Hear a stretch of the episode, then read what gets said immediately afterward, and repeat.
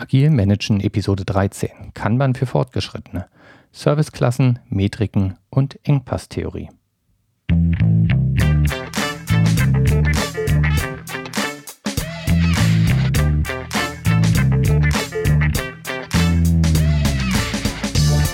Herzlich willkommen bei Agil Managen, dem Podcast für Projektleiter und Führungskräfte in der Softwareentwicklung. Ich bin Sven Wiegand und biete dir Know-how aus der Praxis zu agilen Methoden, Mitarbeiterführung und effizientem Management, damit du dein Team zum Erfolg führen kannst.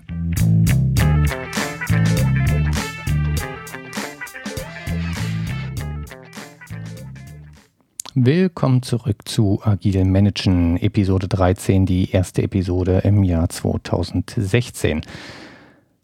Ja, in der letzten Episode bin ich schon auf das Thema Kanban eingegangen und habe da schon so viel gemacht, dass man damit prinzipiell schon loslegen kann, dass dir die Grundprinzipien schon vertraut sind.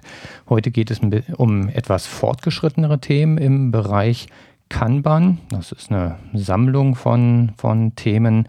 Wir fangen mal mit dem Thema Priorisierung an. Wie priorisiert man Themen im Kanban-Umfeld oder wie priorisiert man Tickets? Gut, ich sag mal, prinzipiell Priorisierung. Wenn wir in der Softwareentwicklung tätig sind, kennen wir das alles schon. Da haben wir permanent damit zu tun, dass wir Bugs priorisieren müssen, Features priorisieren müssen. Teilweise werden diese Priorisierungen vorgegeben. Gerade wenn es um Features geht, kommt die teilweise von Product Management Abteilungen. Ähm, teilweise müssen wir aber auch selber Entscheidungen treffen. Bei Bugs hat man üblicherweise klare Kategorisierungen, wie ein Bug zu priorisieren ist. Ähm, in dem Umfeld, das ich kenne, ist es zum Beispiel ein P, da gibt es dann drei Prioritäten. Ein P1-Bug ist ein Bug, der zu einem Produktionsstillstand beim Kunden führt und äh, für den kein Workaround existiert. Äh, ein Bug der Priorität 2 ist ein äh, Fehler, der zwar auch zu einem Produktionsstillstand führen würde, für den der Kunde aber einen Workaround hat und alles andere ist P3. Das ist bei Bugs auf die Art relativ leicht einzuordnen. Schwieriger sieht es aus beim Thema ähm, Features. Meistens beruht das, was wir da tun, eher auf, Intui äh, ja, auf Intuition. Ähm, das heißt, wir ermitteln, ja, dieses, dieses Feature kommt uns irgendwie wichtig vor. Meist haben wir da auch Gründe für, irgendwie hat ein Kunde nachgefragt oder der Wettbewerb hat ähm, aber diese Priorität lässt sich nicht beziffern. Im Kanban-Umfeld versucht man das etwas strukturierter zu lösen. Und zwar priorisiert man da nach der sogenannten Cost of Delay oder auf Deutsch nach Verzögerungskosten. Ein Feature hat nämlich zwei Arten von Kosten, wenn man sich das genau anguckt. Da haben wir zum einen die Kosten, die natürlich für die Entwicklung anfallen, also die, die reinen Umsetzungskosten. Aber ähm, es gibt halt auch diese Cost of Delay, die Verzögerungskosten. Ähm, und da geht es um Kosten, die durch eine spätere Markteinführung dieses Features erfolgen. Wenn man es genau nimmt, sind das Verzichtkosten, nämlich keine Kosten, die ich irgendwie äh, zahlen muss direkt, sondern eigentlich geht es eher um Umsätze, die mir entgehen, wenn ich ein bestimmtes Feature nicht habe. Üblicherweise hat man da bei einer bestimmten Funktionalität ähm, die Situation, dass die Kosten für die Verzögerung, also der Umsatz, der einem verloren geht, äh, kontinuierlich ansteigt. Manchmal hat man aber auch die Situation, dass es zu einem schlagartigen Anstieg bei einem Feature kommt. Beispiele dafür können zum Beispiel sein, dass eine Messe ansteht, auf der ich etwas präsentieren möchte, ähm, auf der ich ein neues Feature präsentieren möchte, was gerade wichtig ist zurzeit. Ähm, dann ist das Feature vorher nicht von Bedeutung. Das heißt, die Cost of Delay ist äh, null. Zur Messe geht es aber schlagartig nach oben, weil mir dadurch mein Verkaufsargument auf der Messe verloren geht. Noch ein äh, sehr gut nachvollziehbares Beispiel sind Gesetzesänderungen. Ähm, ich weiß nicht, wenn ich eine Steuersoftware mache oder wenn ich irgendwie im, im medizinischen Bereich tätig bin, Abrechnungssoftware, da gibt es ja immer wieder Gesetzesänderungen. Und äh, da wird es ganz offensichtlich, wenn ich ein Feature, das durch eine Gesetzesänderung zum 1. Januar gültig wird, schon am, ich sag mal, 1. Oktober des Vorjahres rausbringe, dann habe ich davon nichts. Ja, dann bringt mir das keinen Mehrwert. Dementsprechend kostet es mich auch nichts, wenn dieses Feature bis zum Ende des Jahres gar nicht implementiert wird. Wenn ich das Feature aber ab 1.1. nicht habe, dann ist die Cost of Delay relativ dramatisch, weil dann können meine Kunden mit dem Produkt gegebenenfalls gar nicht mehr arbeiten und somit steigt die Cost of Delay ähm, doch in sehr hohe Bereiche. Das heißt, hier muss ich die Entwicklung dieses Features so priorisieren, dass ich es möglichst exakt zum ähm, 1.1.2000 ja, oder zum, zum 1.1. des Jahres, wo diese gesetzliche, äh, wo dieses Gesetz in Kraft tritt, ähm, entsprechend release. Ja, andere Beispiele können natürlich sein der Wettbewerb. Das heißt, wenn der Wettbewerb ein wichtiges Feature hat, was mir noch fehlt, ähm, dann führt das natürlich auch zu einer Cost of Delay, nämlich dadurch, dass Kunden gegebenenfalls zum Konkurrenzprodukt we wechseln. Das werde ich eher im Consumer-Bereich haben, wo ein Wechsel von einer Software zur anderen ähm, ja, sehr leicht vonstatten geht und häufig auch als angenehme Abwechslung empfunden wird oder wo neue Kunden dann mein Produkt gar nicht mehr angucken, weil ein wesentliches Feature fehlt. Das heißt, die Priorisierung bei Kanban erfolgt dadurch, dass die Verzichtkosten verschiedener Features miteinander verglichen werden und äh, dadurch wird das Ganze ein bisschen greifbarer. Klingt jetzt erstmal sehr, sehr einfach, hat natürlich den Nachteil, dass diese Kosten, das kennen wir alle, nicht so einfach zu beziffern sind, wie man sich wünschen würde. Ähm, und somit sind wir dann doch wieder sehr nah an dem dran, was wir aus Intuition auch ohne diesen Cost-of-Delay-Ansatz schon getan haben, nämlich zu gucken, wie wichtig ist ein Feature, ähm, wie dringend brauchen wir das, um damit Neukunden zu gewinnen oder gegen den Wettbewerb anzukommen oder muss es halt zu einem bestimmten Termin da sein. Aber nichtsdestotrotz kann diese Betrachtungsweise schon mal helfen. Jetzt ist die Frage, wenn ich diese Priorisierung habe, wie gehe ich mit der Priorisierung um? Ähm, standardmäßig arbeitet Kanban ja nach dem FIFO-Ansatz, also First In, First Out. Das heißt, die Tickets, äh, die im Backlog-Bereich reingereicht werden, werden erstmal üblicherweise auch nach der Reihenfolge abgearbeitet, wie sie reingereicht werden. Das heißt, in der Spalte auch von oben nach unten. Ich nehme mir das oberste Ticket und alle anderen rutschen dann entsprechend nach. Das ist der normale Ansatz. Wenn ich jetzt aber an Prioritäten denke, wie wir sie eben definiert haben, dann möchte ich diese Standardreihenfolge vielleicht durch etwas ablösen, was für mein Business sinnvoller ist. Ähm, dafür, ja, also wir haben diese Tickets unterschiedlicher Dringlichkeit und dafür gibt es die sogenannten Serviceklassen im Kanban-Umfeld. Das kann man sich vorstellen, das ist vergleichbar mit Paketdienstleistern. Ja, wenn ich mir äh, irgendwo im Online-Shop was bestelle, dann habe ich meistens an der Kasse auch die Wahl, ob ich das als normales Paket bekommen möchte. Dann geht es den normalen Weg und da funktioniert auch genau der FIFO-Ansatz. Das heißt, der Dienstleister stimmt nicht ganz, er sammelt natürlich an einem Tag, aber wenn es heute noch verschickt wird, dann äh, geht es auch heute noch raus und dann habe ich es meistens am nächsten Tag auch da, aber halt auch leider nicht immer, sondern kann auch mal zwei, drei Tage dauern. Wenn ich da mehr will, wenn ich eine garantierte Zustellzeit will, dann muss ich den Expressversand wählen. Der kostet mich dann entsprechend mehr, aber dafür garantiert mir der Paketdienstleister dann auch, dass ich das Paket dann am nächsten Tag oder sogar noch heute Abend oder ansonsten morgen früh da habe. Das heißt, da wähle ich eine höhere Service-Kategorie und bei Kanban sprechen wir da auch von Serviceklassen. Der englische Begriff ist Classes of Service oder in einigen deutschen Büchern wird auch von Servicearten gesprochen. Prinzipiell gilt wie überall bei Kanban, welche Serviceklassen ich habe. Das kann ich mir natürlich selber definieren. Das heißt, da wählen wir wieder das, was für unser Umfeld am besten ist. Und auch das kann wieder ein kontinuierlicher Prozess sein, ähm, wo ich Stück für Stück das an meine Bedürfnisse anpasse häufige Serviceklassen, die einen auch in der Dokumentation begegnen, also im, im Kanban-Umfeld, ähm, sind die folgenden vier. Und zwar einmal die Klasse beschleunigt, fester Liefertermin, Standard und unbestimmbare Kosten.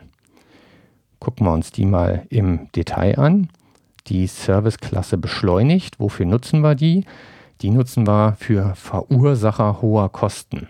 Ja, das können zum Beispiel gravierende Fehler sein, zum Beispiel wenn ich einen Internetdienst betreibe, dann gehört definitiv ein Serverausfall in diese Kategorie, weil es heißt einfach, dass meine Nutzer mein Angebot nicht mehr ähm, nutzen können und ich somit im Prinzip einen ja, Stillstand habe und dann ist es vollkommen offensichtlich, dass ich dieses Problem möglichst schnell beseitigen müsste, weil die Cost of Delay äh, extrem hoch ist.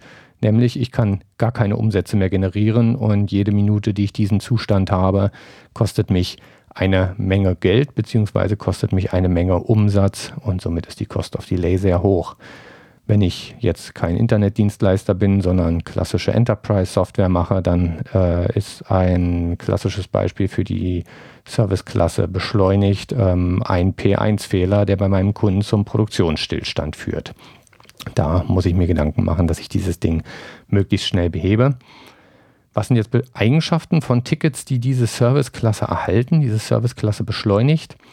Ähm, üblicherweise setzen diese Tickets das VIP-Limit aus. Das heißt, selbst wenn ich für eine bestimmte Spalte am Kanban-Board ein VIP-Limit gesetzt habe, können Serviceklassen, äh, können Tickets der Serviceklasse beschleunigt auch trotzdem in diese Spalte reinrutschen und somit parallel zu anderen bearbeitet werden, auch wenn es gemäß VIP-Limit nicht gültig ist. Da hatten wir schon in der letzten Episode gesagt, bei Kanban geht man da sehr pragmatisch ran. Man macht sich zwar Gedanken, wie viel ich in diesem jeweiligen Arbeitsschritt zulassen will, wie viele parallele Tickets, aber wir sind da pragmatisch und nicht dogmatisch. Das heißt, wenn bestimmte Situationen eine Ausnahme erfordern, dann erlauben wir das an der Stelle auch, weil wir möchten ja unsere Arbeit getan kriegen und unsere Kunden glücklich machen. Deswegen ist das ein wichtiger Punkt, wie wir da vorgehen. Okay, die zweite Serviceklasse, die ich genannt hatte, war fester Liefertermin.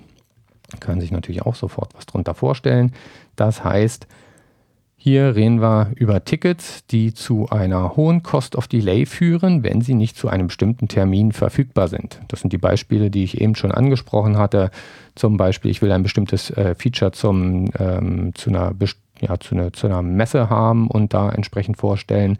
Oder ähm, Gesetzesänderungen, ähm, die ich ja, bis zu einem bestimmten Termin entsprechend umgesetzt haben muss. Was sind die Eigenschaften von solchen Tickets? Logischerweise sollen sie zu einem festen Termin fertiggestellt werden. Ähm, dementsprechend muss ich sie von der Planung her so durch den Prozess durchrouten, dass sie dann möglichst nahe zum genannten Termin ähm, entsprechend auch fertig sind und ich sie dann auch ausliefern kann. Dann hatten wir noch die Kategorie unbestimmbare Kosten. Das war die niedrigste Kategorie gewesen. Das ist für Tickets, die auf den ersten Blick erstmal unbedeutend erscheinen, wo sich die Kosten auch schwer beziffern lassen, beziehungsweise wo sie zu diesem Zeitpunkt eigentlich noch null sind, also wo die Cost of Delay null ist. Ähm, allerdings können sie dann über eine lange Zeit hinweg ähm, auch entsprechend weitere Kosten verursachen. Das ist aber nicht so hundertprozentig vorhersagbar. Nehmen wir mal ein Beispiel an der Stelle. Wir haben irgendeine Dreckecke in unserer Software drin, wo wir sagen, die möchten wir eigentlich refactoren, da möchten wir was entsprechend umbauen.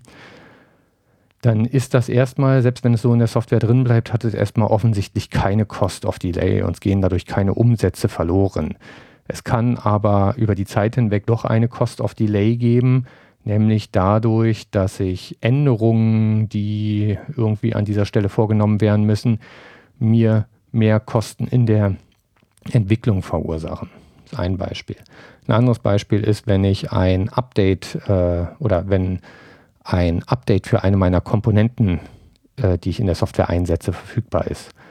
Ähm, dann kostet es mich erstmal nichts, auf der älteren Version zu bleiben und mich nicht um das Update zu kümmern, ähm, sondern ja, wie gesagt, da zu bleiben. Allerdings können die Kosten später äh, dann doch deutlich höher werden, weil zum Beispiel viele weitere Abhängigkeiten davon sind. Wenn wir mal konkreter, bei uns in der Firma setzen wir die Software zum Beispiel auf der Basis der Programmiersprache Scala um. Ähm, da sind wir noch auf Scala 2.10. Inzwischen ist Scala 2.11 aktuell und Scala 2.12 ist für dieses Jahr angekündigt für den Sommer. Da hängt immer ein ganzer Rattenschwanz dran. Äh, das ist keine Umstellung, die man mal eben macht. Wenn man jetzt auf Scala 2.11 geht zum Beispiel, dann muss man natürlich auch diverse Libraries umstellen. Ähm, das heißt, ich habe in dem Sinne keine Cost of Delay, wirklich akut ähm, wenn ich auf der alten Scala-Version bleibe, weil ich kann trotzdem meine Software verkaufen, habe die gleichen Umsätze. Der Kunde hat keinen Vorteil durch ein Update auf Scala 2.12. Aber irgendwann ähm, kann es für uns kritisch werden, nämlich dann, wenn zum Beispiel der Anbieter den Support für Scala 2.11, äh, für Scala 2.10 einstellt und wir dann immer noch auf dieser Version sind und keine Bugfixes mehr bekommen ähm, oder wenn irgendwann bestimmte Library-Anbieter keine Updates mehr für Libraries auf Basis von Scala 2.10 bringen und so weiter. Dementsprechend ist das zwar etwas, was zu dem Zeitpunkt keine hohe, hohe Priorität hat, was man aber dennoch einplanen sollte. Ähm, genau, das sind, die, sind auch gleichzeitig die Eigenschaften von Tickets mit äh, der Kategorie, mit der Serviceklasse unbestimmbare Kosten. Sie haben eine niedrige Priorität und es macht gegebenenfalls Sinn, dass ich an meinem Board bestimmte Limits festlege, dass ich sage, ähm, Tickets dieser Klasse, da darf es immer nur aktuell eines geben, was durch das Board durchwandert und erst wenn die abgearbeitet ist, dann nehme ich mir die nächste. So, dann gibt es natürlich noch die Serviceklasse Standard, das sind dann alle anderen Tickets, die nicht in die zuvor genannten Kategorien fallen. Ja, wie nehmen wir jetzt die Einteilung in diese Serviceklassen vor? gemäß der Priorisierung, die wir zuvor schon besprochen hatten. Das heißt, wir vergleichen die Verzögerungskosten untereinander, die Verzögerungskosten der Tickets untereinander. Ähm, alles, was keine bestimmten Anforderungen hat, kommt in die Kategorie Standard. Sachen, die zu einem festen Termin fertig werden müssen, kommen in die Serviceklasse fester Liefertermin. Ähm, Sachen, die sehr dringend sind, kommen in die Kategorie, in die Serviceklasse beschleunigt. Und äh, Sachen, wo ich sage, das sind, hat unbestimmbare Kosten. Ähm, die kommen dann entsprechend auch in diese Serviceklasse rein. Die Darstellung an Bord äh, ist auch wieder Konvention. Je nachdem, wie ich es bei mir betreibe, kann zum Beispiel über die Ticketfarbe selber erfolgen. Das heißt, dass ich entsprechend farbige Kärtchen nehme. Muss ich gucken, ähm, wie ich bisher schon die Darstellung der verschiedenen äh, Aufgabentypen oder ja, Arbeitstypen äh, gewählt habe, also Bugs versus Features. Wenn ich das schon über Farben regel, dann habe ich die hier natürlich nicht mehr zur Verfügung. Habe ich das aber über Swim Lanes geregelt, wie man es gerne macht im Kanban-Umfeld. Das heißt, dass ich eine horizontale Zeile für Bugs habe, eine horizontale Zeile für Features. Dann kann ich die Ticketfarben selber für die Serviceklassen nutzen. Zusätzlich kann es Sinn machen, weitere Limitierungen an Bord einzuführen. Das heißt, man neigt ja sonst sehr schnell dazu, oder andersrum. Nehmen wir mal an, bei den Paketdienstleistern würde es nichts kosten, einen Express-Versand zu machen, der mir die Zustellung am nächsten Tag garantiert. Dann würden wir natürlich alle Express bestellen. Ja, weil klar, wenn es mich nichts kostet, warum sollte ich dieses Zusatzfeature nicht nutzen? Bei Kanban haben wir den Effekt, dass es uns ja offensichtlich erstmal nichts kostet, wenn ich ganz viele Tickets als äh, beschleunigt einstufe, in die Serviceklasse beschleunigt stecke. Klar, am Ende kostet es uns dann wieder, weil dadurch der Durchfluss nicht mehr kontinuierlich wird. Dementsprechend macht es Sinn, sich im Team auf bestimmte Limitierungen zu einigen.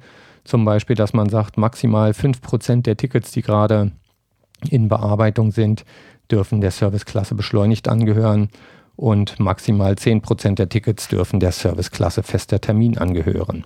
Wäre eine Möglichkeit, kann man frei einstufen. Wir hatten eben schon gesagt, Tickets der Serviceklasse unbestimmbare Kosten. Ähm, da kann man zum Beispiel definieren, dass man sagt, da darf gerade nur eins durchs System durchlaufen. Aber das sind Sachen, die man dann auf Basis von Erfahrungswerten macht. Wichtig ist nur, dass man diese Serviceklassen nicht überstrapaziert, sondern bitte wirklich nur das als beschleunigt einstuft, was auch entsprechend beschleunigt bearbeitet werden muss. Ein weiterer Begriff, der einem in dem Umfeld häufig noch begegnet, ist das Thema der Service Level Agreements, SLAs auch wenn er nicht Kanban macht äh, und aus der Softwareentwicklung kommt, dann werdet ihr wahrscheinlich den Begriff schon kennen, weil der auch häufig in Kundenverträgen auftaucht, wenn es um den Support geht. In diesem Umfeld geht es dann darum, mit dem Kunden zu vereinbaren, wie Fehler bestimmter Priorität zu bearbeiten sind. Da wird dann üblicherweise vereinbart, bei einem Prio 1 Bugs muss, äh, bei einem Prio 1 Bug muss der Softwareanbieter, also wir, zum Beispiel innerhalb von 24 Stunden reagieren. Ganz wichtig, er muss reagieren, er muss nicht den Bug fixen. Solche Verträge sollten wir niemals abschließen, weil wir können einfach nicht garantieren, dass wir einen Bug innerhalb von 24 Stunden fixen. Ja, wir kennen alle die ähm, die, die Fehlersituationen, wo es um Fehler geht, die einfach schwer oder gar nicht reproduzierbar sind. Wenn wir da vertraglich zusagen, dass wir sowas innerhalb von 24 Stunden fixen, dann äh, haben wir spätestens, wenn so ein Bug auftritt, äh, erhebliche Probleme. Im Kanban-Umfeld ähm, geht es bei Service Level Agreements eigentlich um was ähnliches, nämlich um eine garantierte Durchlaufzeit eines Tickets ähm, bis zur Fertigstellung, bis zur Verfügbarkeit. Und äh, dabei wird von einem Ticket der Arbeitstyp und die Serviceklasse zusammengenommen und dann wird entsprechend vom Team eine Durchlaufzeit für diese Kombination benannt. Also als Beispiel ein Bug mit der Kategorie, äh, mit der Serviceklasse beschleunigt. Ähm, da garantieren wir eine Durchlaufzeit von, was weiß ich, fünf Tagen da es hier um eine interne, ähm, ja, um ein internes Statement üblicherweise geht, sagen wir hier solche Sachen schon zu, sprechen aber auch ganz klar an, dass es nicht wirklich eine Garantie ist, sondern dass das eine angestrebte Durchlaufzeit ist. Insofern ist das, was ich eben sagte mit dem garantiert, ist nicht richtig. Es ist eine angestrebte Durchlaufzeit. Wofür ist das interessant? wenn ich diese Service Level Agreements äh, den Projekt-Stakeholdern kommuniziere, zum Beispiel der Product Management Abteilung, dann kann die die Features entsprechend einplanen und äh, hat dann einfach bestimmte Sachen, auf die sie sich mehr oder weniger verlassen kann. Wir sagen ja, ein wesentlicher Bestandteil von Kanban ist das Keizen, also die kontinuierliche Verbesserung. Und ja, wissen wir alle, um Verbesserung zu erreichen, muss ich erstmal messen, was ich aktuell habe, muss meine Schwachstellen kennen und äh, dementsprechend auch agieren. Wie mache ich das jetzt im, im Kanban-Umfeld? Oder anders, nehmen, nehmen wir mal als Beispiel aus der Softwareentwicklung. Wenn ich Performance-Optimierung machen will, dann muss ich auch erstmal messen, wo stehe ich aktuell, muss mir ein Ziel setzen, wo ich hin will. Und dann kann ich hinterher messen, ob ich das Ziel erreicht habe. Das heißt, mit Metriken suchen wir nach Informationen, um dann gezielte Optimierungen vorzunehmen. Im Kanban-Umfeld gibt es drei Metriken, die eine große Rolle spielen. Das ist einmal die Durchlaufzeit von Tickets, also wie lange braucht ein Ticket von dem Zeitpunkt, wo mit der Bearbeitung begonnen wird, bis es dann entsprechend fertiggestellt wird. Ähm, der Durchsatz leitet sich fast daraus ab. Ja? Also wie viele Tickets pro Woche zum Beispiel äh, kann ich bearbeiten, hängt von der Durchlaufzeit und der, der Kapazität des Teams ab. Und was ebenfalls ein äh, wichtiges Kriterium ist, ist die ähm, Flusseffizienz. Also das heißt, wir sagen ja bei Kanban steht der kontinuierliche Fluss im Mittelpunkt. Das heißt, wie effizient äh, ist der Arbeitsfluss in meinem System. So, und um diese Metriken zu ermitteln, gibt es unterschiedliche Diagramme. Da kann man sich natürlich auch selber wieder wilde Sachen ausdenken, aber wir wollen uns hier mal drei typische Diagramme im Kanban-Kontext anschauen, die einem auch immer mal wieder begegnen. Starten wir erstmal mit einer relativ einfachen. Das ist das, äh, die Darstellung des Work in Progress. Das ist ein einfaches zweidimensionales Diagramm. Die x-Achse stellt die Anzahl oder stellt, den, stellt die Zeitachse dar äh, mit einer Granularität von Tagen. Und auf der y-Achse werden die Anzahl der Tickets in Arbeit dargestellt. Und dann wird für jeden Tag ähm, eingetragen, wie viele Tickets waren an diesem Tag in Arbeit. In Arbeit, entweder ist es, habe ich nur eine Spalte an Bord, die in Arbeit bedeutet, oder ich habe mehrere Spalten, die alle signalisieren, dass die Tickets in diesen Spalten in Arbeit sind. Das wird der häufigere Fall sein. Zum Beispiel äh, eine Spalte in Entwicklung, eine Spalte in Test, dann sind alle Tickets, ist die Summe der Tickets aus diesen beiden Spalten die Anzahl der Tickets in Arbeit. So, welche Metrik erhalte ich damit? Was kann ich damit darstellen? Im Prinzip ist es die Flusseffizienz. Wenn mein Fluss gut läuft, dann müsste ich hier eine, ja, eine Parallele zur X-Achse bekommen, wenn man so will. Also eine horizontale Linie, die relativ kontinuierlich verläuft. Ähm, wenn ich hingegen eine steigende Kurve habe, dann signalisiert mir das ein Problem. Also steigende Kurve würde ja bedeuten, ich habe einen kontinu eine kontinuierliche Zunahme des Work in Progress, also der Anzahl der Tickets, die gerade in Bearbeitung sind. Und das wäre ein relativ deutlicher Indikator für einen Engpass, der sich an irgendeiner Stelle befindet. Ist also ein sehr einfaches Diagramm, ähm, kann aber sehr informativ sein. Das zweite Diagramm, was ähnlich einfach ist, ähm, ist die Darstellung des Durchsatzes. Ist auch wieder ein zweidimensionales Chart. Da wird auf der x-Achse, die x-Achse ist auch wieder die Zeitachse, allerdings gehen wir hier auf eine Granularität von Wochen üblicherweise. Tage macht hier keinen Sinn. Auf der y-Achse stellen wir die Anzahl der erledigten Tickets dar.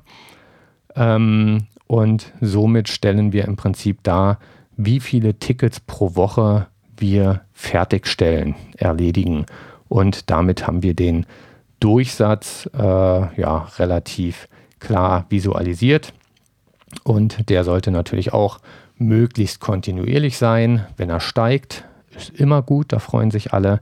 Wenn er nach unten geht, dann sollte ich mir Gedanken machen, warum der Durchsatz abgenommen hat. Kann auch wieder viele Gründe haben, müssen auch keine schlimmen Gründe sein, aber ähm, ist auf jeden Fall ein Indikator für ein Problem. Das spannendste, universellste und äh, auch populärste, aber auch komplizierteste Diagramm ist das Cumulative Flow Diagram oder kurz CFD. Ähm, das stellt eine ganze Menge dar und daraus kann ich auch eine ganze Menge ablesen und das wird einem im Kanban-Kontext auch immer begegnen. Und es gibt auch diverse Kanban-Tools, die diesen, diesen Diagrammtyp ja mehr oder weniger vollautomatisch generieren. Es ist ähnlich einem Burn-Up-Chart. Da hatte ich auch schon mal eine Episode gemacht. Die nutze ich auch im Scrum-Kontext, die Burn-Up-Charts. Ähm, aber hier beim Burn-Up-Chart werden dann nur, äh, na, nee, stimmt auch nicht ganz. Lass mal den Vergleich zum Burn-Up-Chart mal weg an der Stelle. Ähm, wichtig ist, in dieses Diagramm, in das Cumulative Flow Diagram, fließen alle Tickets ein, die sich am Kanban-Board befinden. Die X-Achse ist wieder unsere Zeitachse mit einer Granularität von Tagen und auf der Y-Achse wird die Anzahl der Tickets dargestellt. Allerdings machen wir das Ganze diesmal nicht als reine Liniendarstellung, sondern wir machen ähm, übereinander gestapelte Flächen und jede Fläche entspricht einer Spalte unseres Kanban-Boards und wird unterschiedlich eingefärbt. Kann man auch schön in Excel machen, da gibt es dann einen Diagrammtyp äh, Stacked Areas oder gestapelte Flächen, weiß nicht genau, wie er in der deutschen Version heißt. Und ähm, dadurch kann ich nicht nur sehen, wie sich die Gesamtanzahl der Tickets entwickelt, sondern durch die Breite der einzelnen oder die Höhe der einzelnen Flächen kann ich auch sehen, wie sich die Anzahl der Tickets in den verschiedenen Bearbeitungsstufen meines Prozesses entwickelt. Ja. Beim klassischen Kanban wird man da eine, wird die Gesamtanzahl der Tickets kontinuierlich steigen. Ja, es kommen immer neue Tickets im, in der Backlog-Spalte nach und fließen dann durch das System durch. Deswegen bekommen wir eine steigende Kurve. Würde man so einen Kanban-Chart nutzen, um zum Beispiel einen Scrum-Sprint zu visualisieren, dann wäre die Gesamtanzahl der, der Tickets konstant. Das heißt, äh, die oberste Linie von den gestapelten Flächen wäre eine horizontale Linie, aber die Verteilung auf den verschiedenen Spalten würde sich über die Zeit hinweg entsprechend ändern. Ich habe auch ein Beispiel so eines Charts in den Show Notes drin oder wenn du einen Podcast-Player hast, der Kapitelmarken bzw. Bilder zu Kapitelmarken darstellt, dann kannst du dir das jetzt auch gerade auf dem Display angucken. Was für Metriken bekomme ich damit dargestellt? Ähm, zum einen kann ich die Durchlaufzeit eines Tickets ablesen, lesen, meine durchschnittliche Durchlaufzeit, meine Cycle Time. Und zwar kann ich das machen, indem ich die Breite aller Arbeitsflächen, also entlang der X-Achse, ähm, schaue, wie lang braucht ein Ticket, um durch die Bearbeitungsspalten entsprechend durchzukommen. Das sieht man in der Grafik sehr schön. Dafür ist das äh, eine hilfreiche Darstellung. Das andere, was ich hier auch sehr gut sehe, ist die Flusseffizienz. Nämlich, wenn die Flächen meiner Arbeitsspalten höher werden in der Darstellung oder die, wenn man sie sich als Bänder vorstellt, wenn sie breiter wären, dann ist das ein Anzeichen dafür, dass irgendwo ein Engpass ist. Ja, das heißt, dass eine der nachgelagerten Stufen die Tickets nicht schnell genug abarbeiten kann und sie sich dadurch in der vorherigen Stufe entsprechend anstauen. Das sind so die, die Dinge, die man damit erkennen kann. Das Diagramm muss man sich am Anfang ein bisschen daran gewöhnen und lesen lernen, aber wenn man es einmal verstanden hat, ist es ein sehr hilfreiches Kriterium. So, was mache ich denn jetzt, wenn ich mit so einem Diagramm einen Engpass erkannt habe? Dann geht es natürlich darum, den Engpass zu beheben. Wir haben ja auch schon in der ersten Kanban-Episode, hatte ich ja schon erwähnt, ein wesentliches Element von Kanban ist, dass man sich auf etablierte Modelle stützt, um seine Prozesse zu optimieren. Eins der Modelle oder eine der Theorien, die in dem Kontext immer wieder auftritt, das ist die Engpass-Theorie oder auch Theory of Constraints, TOC. Ähm, oder wird auch Durchsatzmanagement äh, genannt, da hier auch ganz konkrete Fokussierungsschritte drin vorkommen, um einen Engpass zu, äh, zu beseitigen zumindest finde ich eigentlich den Begriff Durchsatzmanagement sehr gut. Was ist die zentrale Erkenntnis dieser Theorie? Da geht es einfach darum, dass man sagt, der Durchsatz eines Systems wird von einem begrenzenden Faktor bestimmt, nämlich dem Engpass. Ja, also jedes System hat einen Engpass, der ähm, die, den Gesamtdurchsatz definiert. Stellen wir uns mal ein schlau vor. Ich habe nun hier Häuschen mit Garten, das heißt, im Sommer muss immer schön gesprengt werden. Und da gibt es von Gardena gibt's so zwei Schlauchstärken und dann auch die entsprechenden Anschlüsse dazu. Das eine, die billigeren sind halb Zoll, die etwas teureren sind dreiviertel Zoll. Das heißt, da habe ich einen größeren Durchmesser. Größerer Durchmesser heißt größerer Durchsatz.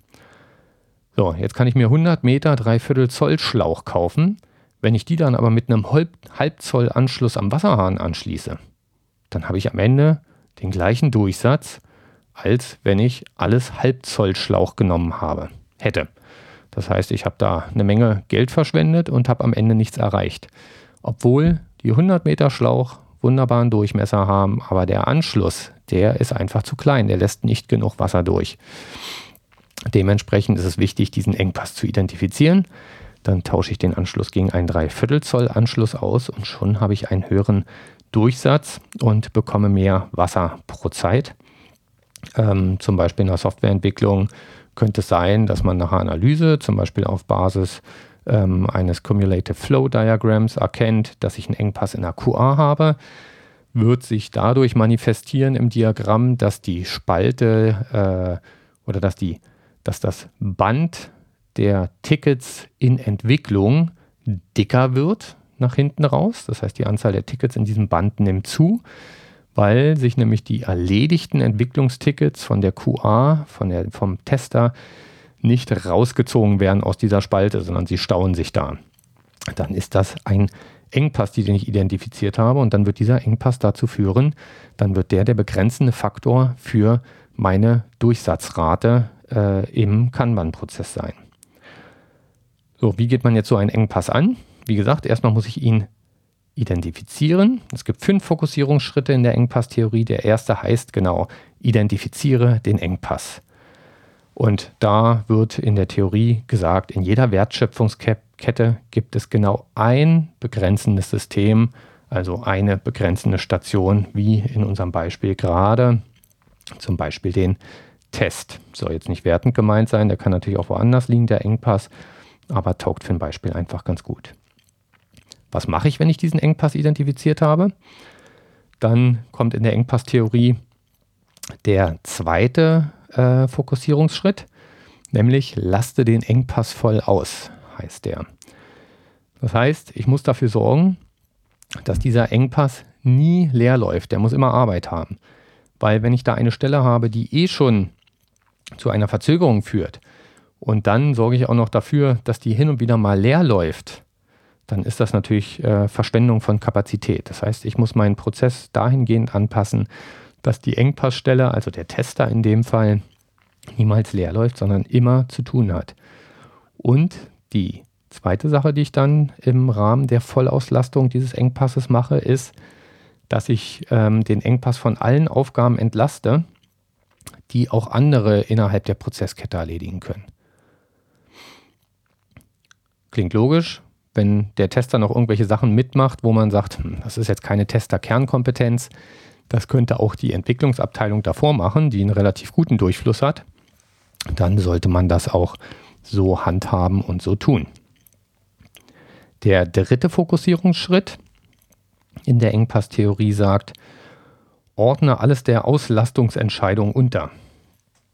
Das heißt, ich lasse nur noch so viel Arbeit durch mein System laufen, wie durch den Engpass auch zu bewältigen ist, so dass es nicht mehr zu einem Stau kommt.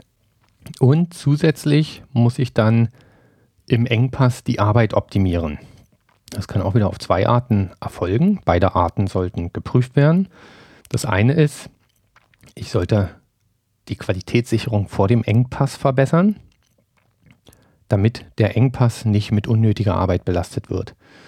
Können wir auch wieder das Beispiel nehmen, der Engpass ist der Tester. Kann so aussehen, dass die Entwicklung immer schnell durchkommt und der Tester äh, den Engpass darstellt.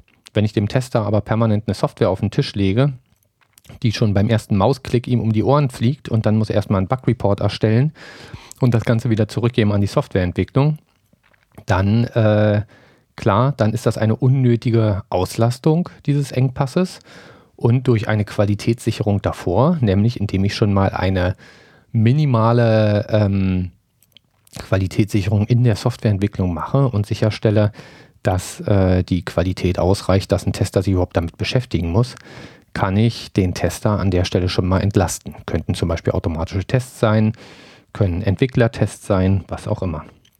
Und eine zweite Möglichkeit ist die, dass ich mir die Werkzeuge angucke, mit denen der Tester arbeitet und schaue, ob ich die verbessern kann, um ihn so zu entlasten und seine Arbeit effizienter zu machen.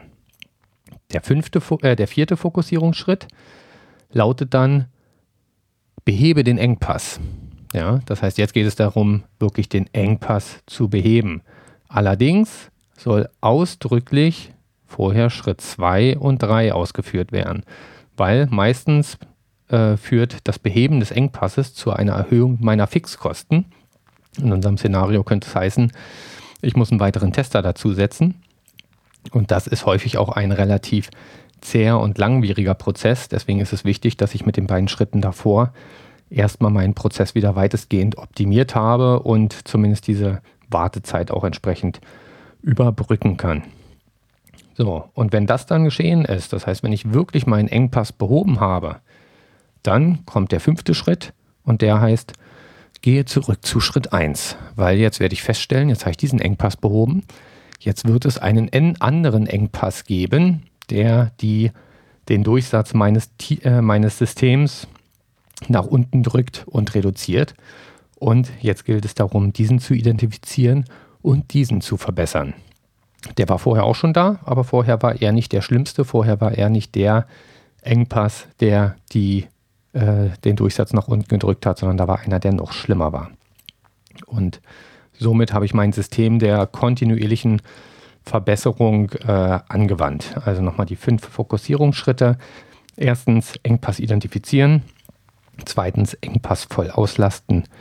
Drittens ähm, ordne alles der Auslastungsentscheidung unter. Viertens behebe den Engpass.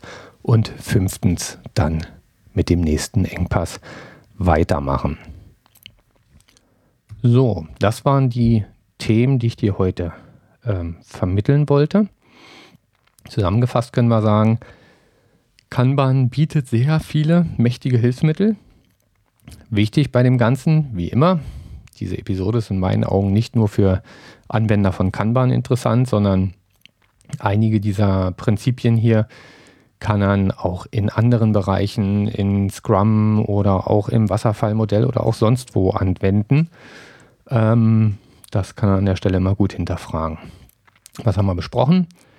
Wir haben besprochen die Priorisierung nach Cost of Delay, das heißt nach Verzögerungskosten, die ein Ticket verursacht, wenn es nicht umgesetzt wird.